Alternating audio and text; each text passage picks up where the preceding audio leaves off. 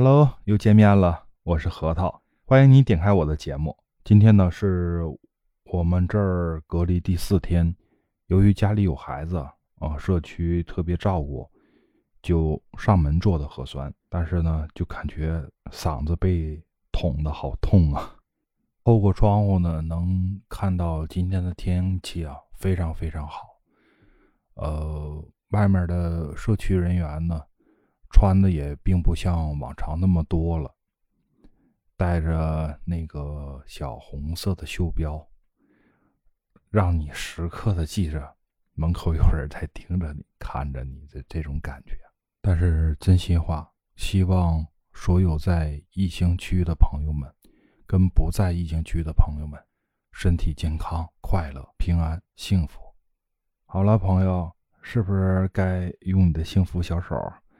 点点关注啊，留留言什么的，咱们互动互动啊，对吧？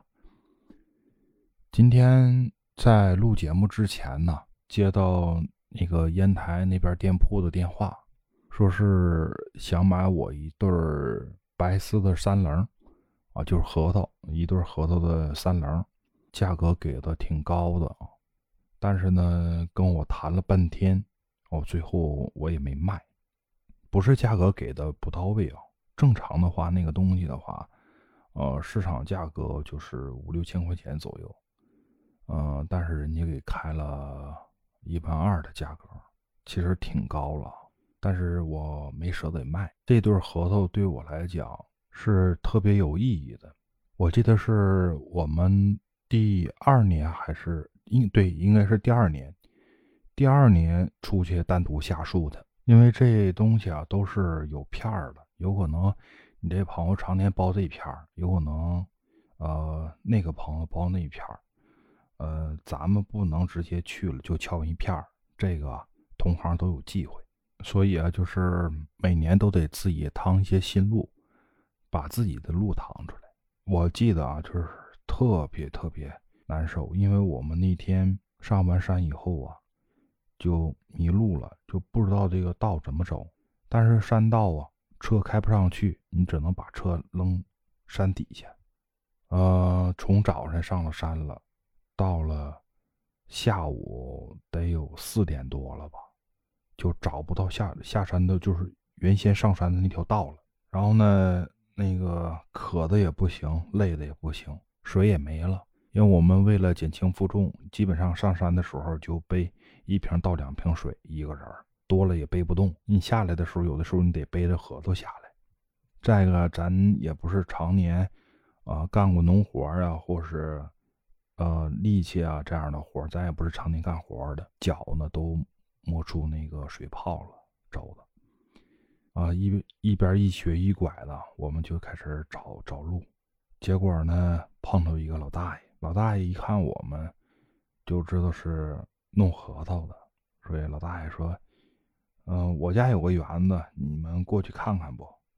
啊，顺便歇歇脚，喝口水什么的。说是园子，其实啊并不大，呃，类似于嗯一亩左右吧，一个小菜园，在那个菜园边上啊，有这么一棵那个核桃树，就是但是啊是嫁接的，不是那种纯野生的。”然后我就好奇问我说：“大爷，我说你这树没人包吗？”他说：“嗨，那个今年没来，嫌弃我这这儿啊太远，再一个太少，就这一棵树。”最后呢，跟老大爷聊了聊，以不到七千块钱的价格把这棵树给包下来了。然后呢，老大爷挺高兴的，还给我们做了点吃的，啊，补充了一下。然后那个问了老大爷怎么下山，结果我们才知道啊。我们从南面上的山，但是我们要到了这个山的北面，从北面下去的。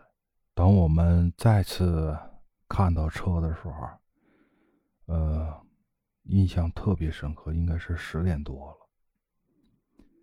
那时候手机什么都基本上快没电了，也不敢用，就硬找的。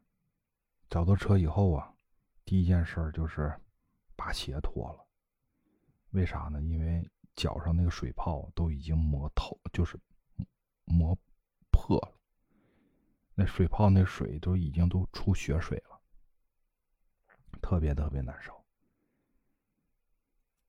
真的，当时开车往回走的时候啊，真的想哭。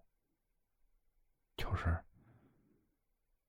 这里头不知道因为啥，就是出来来下树了，来报数，来找这个核桃产区来看这东西。但是特别让人欣慰的是，呃，这棵树呢，我们把青皮打开之后，这一棵树呢，出现了七个三棱。七个三棱当中是有三个单枝，然后配上了两对儿。然后我当时就把那个最好的那对三棱给变现了，因为想最后最快出本那几个单枝呢，最后也卖到了来水。就这对儿三棱呢，一直留到现在，没舍得出。所以啊，怎么说呢？真的，有的时候，真的不是钱的事儿，是那种情怀吧。好了，今天咱就聊到这儿。然后呢，感谢你的关注、订阅与点赞，我们下期再聊，拜拜。